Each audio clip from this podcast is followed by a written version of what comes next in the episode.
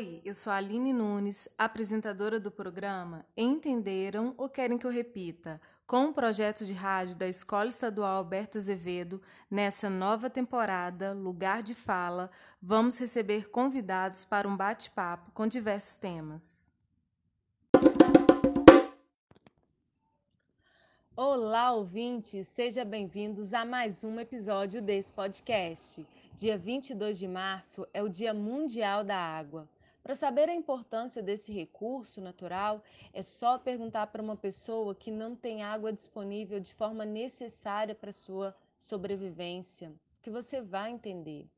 Muitos de nós sentiu pela primeira vez na pele o que é a falta de água na torneira no ano de 2014, quando o Brasil enfrentou a mais grave crise hídrica, considerada a pior da história. Na ocasião, a região Sudeste foi a principal afetada. Minha convidada para essa conversa é a Nádia. Seja bem-vinda, Nádia, e gostaria que você se apresentasse aos ouvintes. Quem é você? Aline, bom dia. Você não sabe o prazer que eu tenho em estar conversando com você, né? Além de você ser professora hoje, é professora de biologia eu fui professora de biologia tanto tempo e prezei sempre, quando era professora de biologia, o tema a ecologia, porque realmente é, dentro do estudo da biologia, talvez seja junto com a biologia social um dos temas mais importantes. Atualmente, é, eu sou médica veterinária, fiz uma formação em biologia e atualmente exerço o papel, estou como presidente do Comitê de Bacia do Rio Caratinga, que faz parte da grande bacia do Rio Doce. É um prazer muito grande estar com vocês aqui hoje.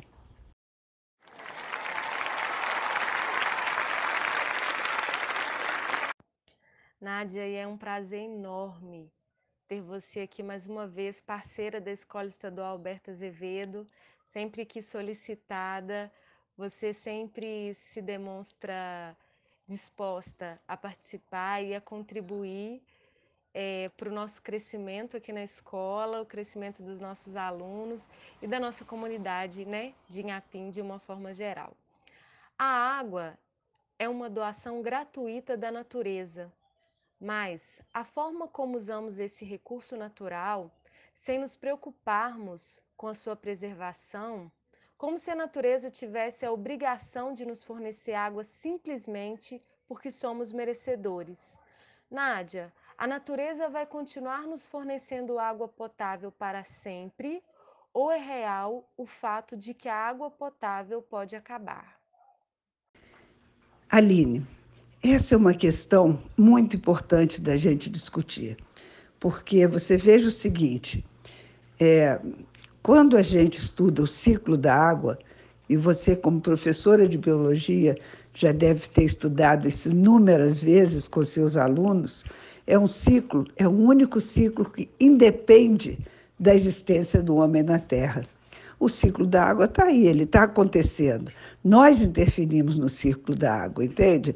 E com a nossa interferência no ciclo da água, a gente faz com que essa água não tenha a quantidade e a qualidade que a gente precisa.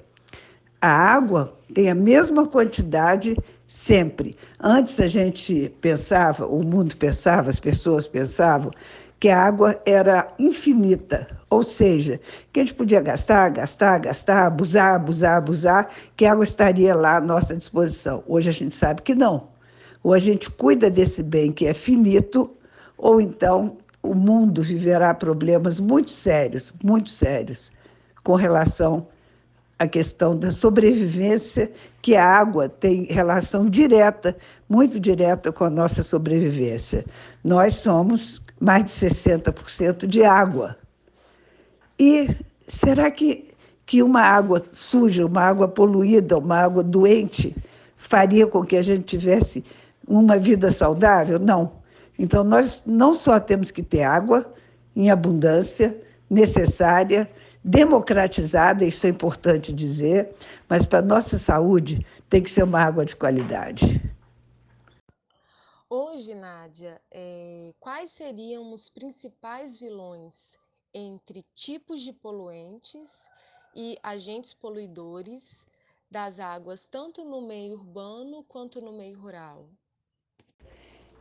É, Aline, o que acontece é que tudo isso depende muito de qual bacia nós estamos trabalhando, de qual bacia nós estamos conversando.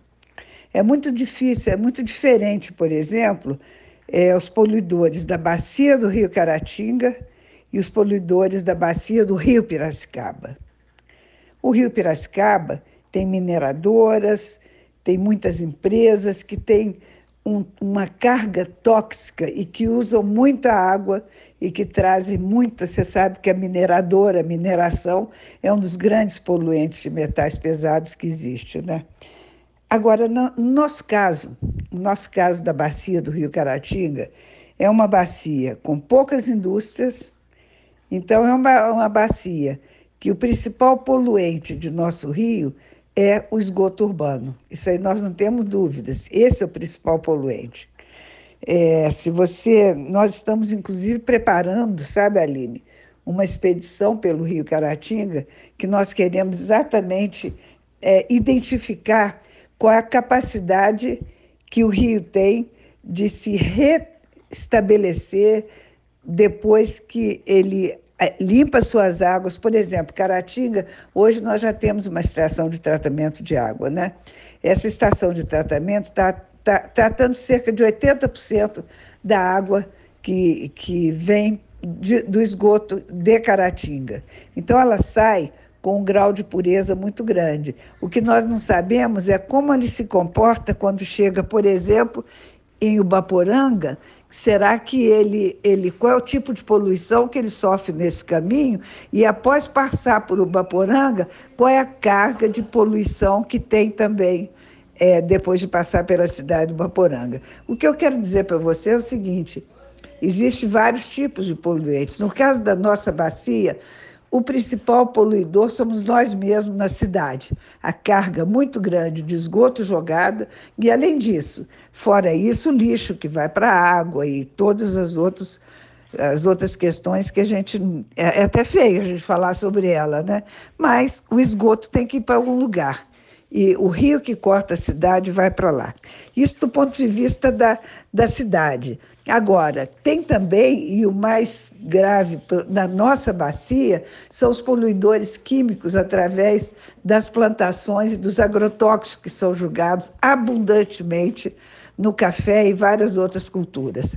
É, a, a, bacia do, do a, a microbacia do São Silvestre, por exemplo, a quantidade de poluentes químicos que vão para a água de São Silvestre e que é essa, isso que a gente vai beber na, na estação de tratamento. A gente recicla tudo isso, mas quanto mais poluente tem, mais difícil é reciclar para que a água se torne novamente em condições de vir para os nossos lares. Né?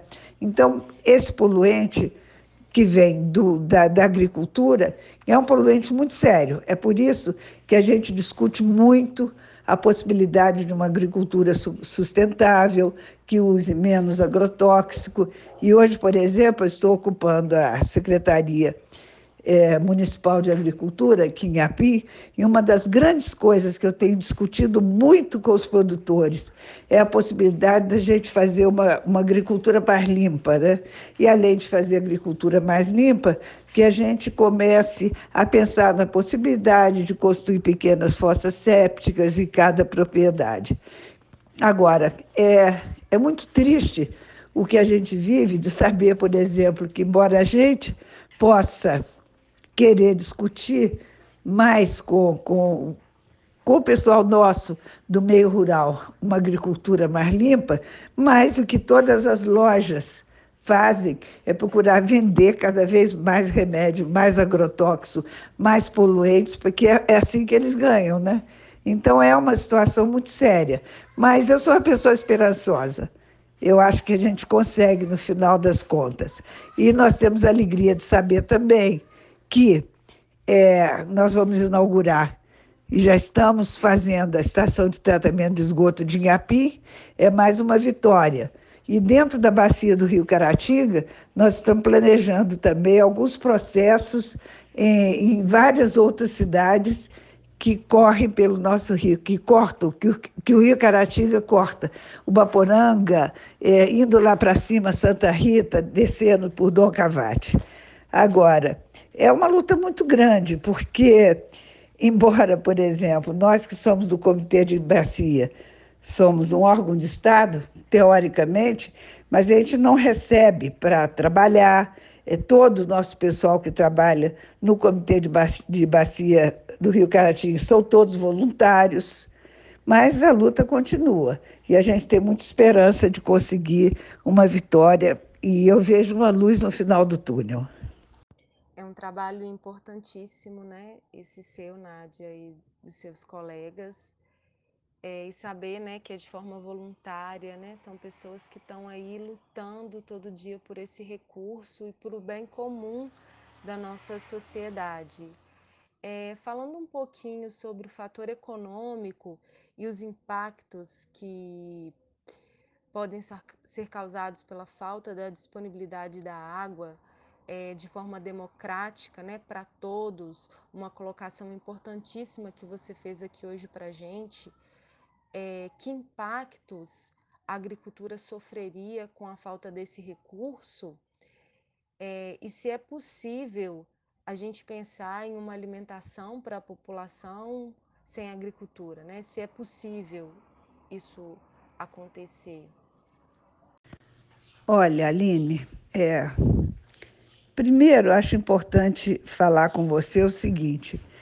Deixa eu contar uma história. Quando meu neto mais velho, que hoje está com 20 anos, é, inclusive é estudante de biologia, é, quando ele tinha uns 4 para 5 anos, a gente estava de carro, eu dirigindo, ele atrás de mim, né?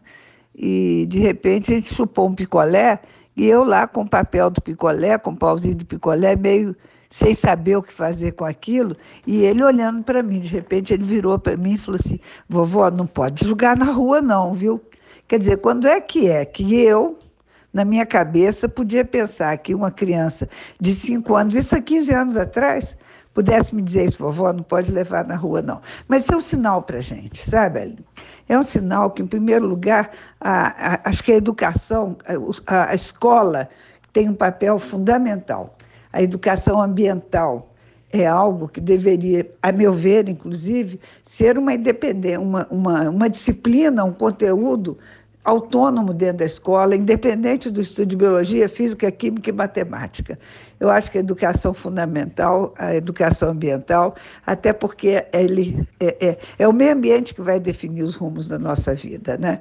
É, é impossível a agricultura sem água. É impossível. Quer dizer, é, é Israel produz o deserto, mas onde que ele busca água? Busca no subsolo. Então tem água. Ela só não tem ali nos rios que a gente vê. O Nordeste, hoje, que é grande produtor de uva, uva para vinhos. Por quê? Pela irrigação. Agora, o problema é que tem que ter o que a gente chama de uso racional da água na irrigação.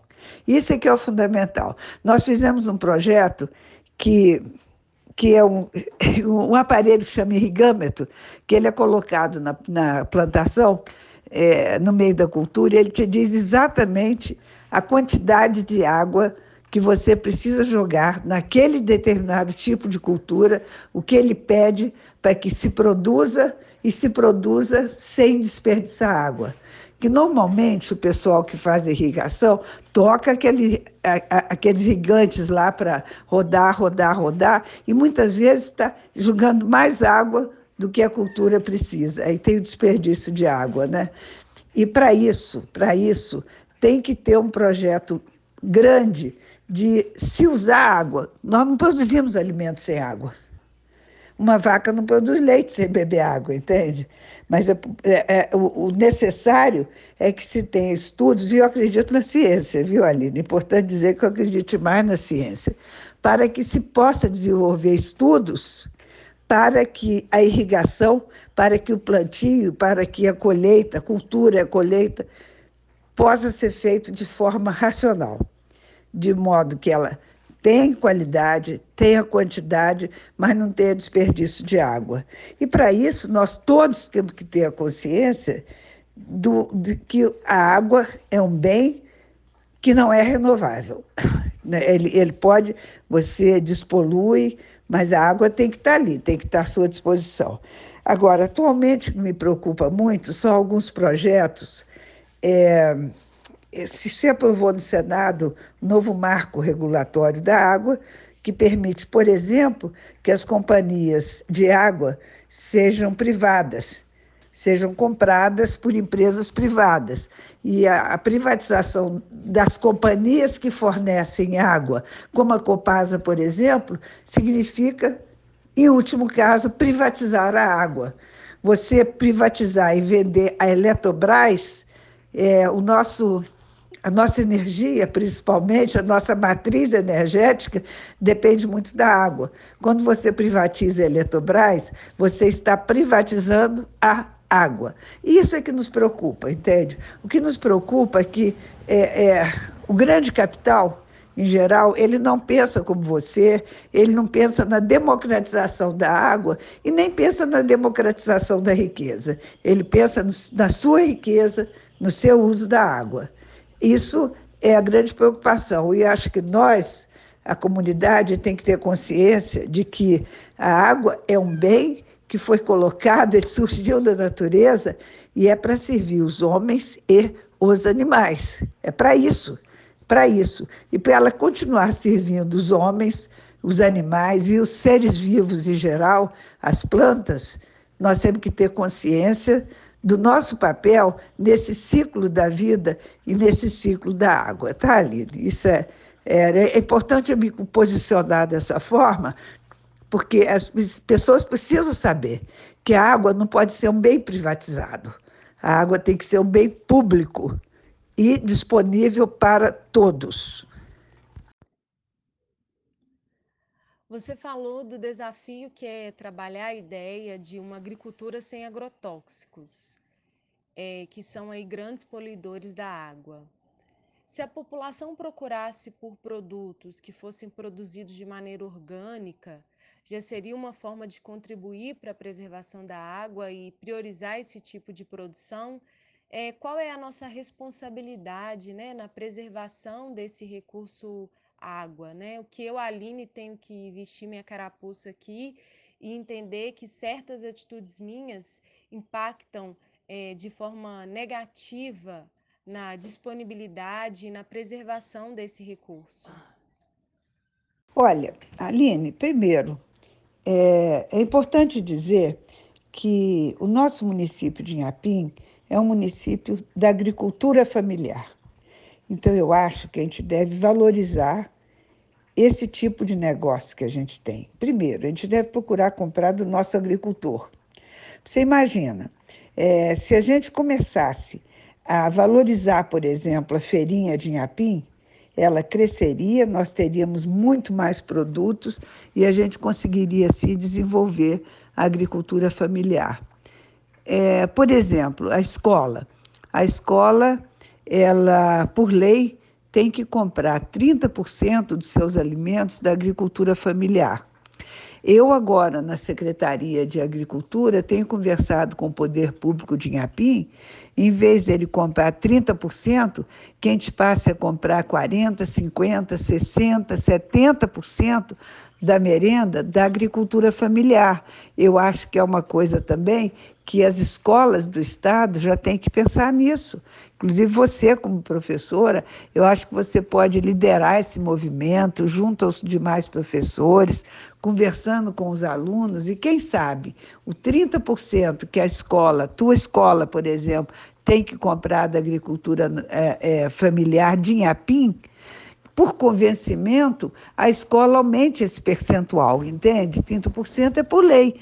Já pensou? Nós temos em Apim produto para nós pouca coisa a gente não produz aqui.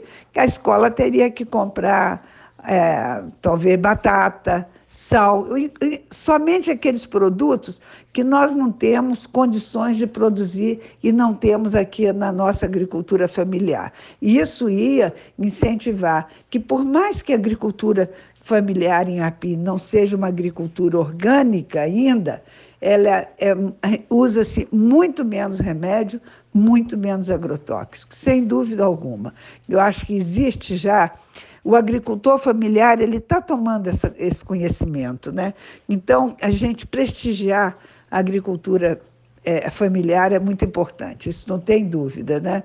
E é por aí, é por aí. É, quanto mais a gente valorizar aqueles que estão próximos da gente e que produzem. E você vê uma coisa: o pequeno produtor, a horta que ele planta é a horta que ele vende para você e que ele vai comer dela. Você entendeu? Isso faz com que ele faça uma agricultura muito mais limpa, porque ele também consome dela.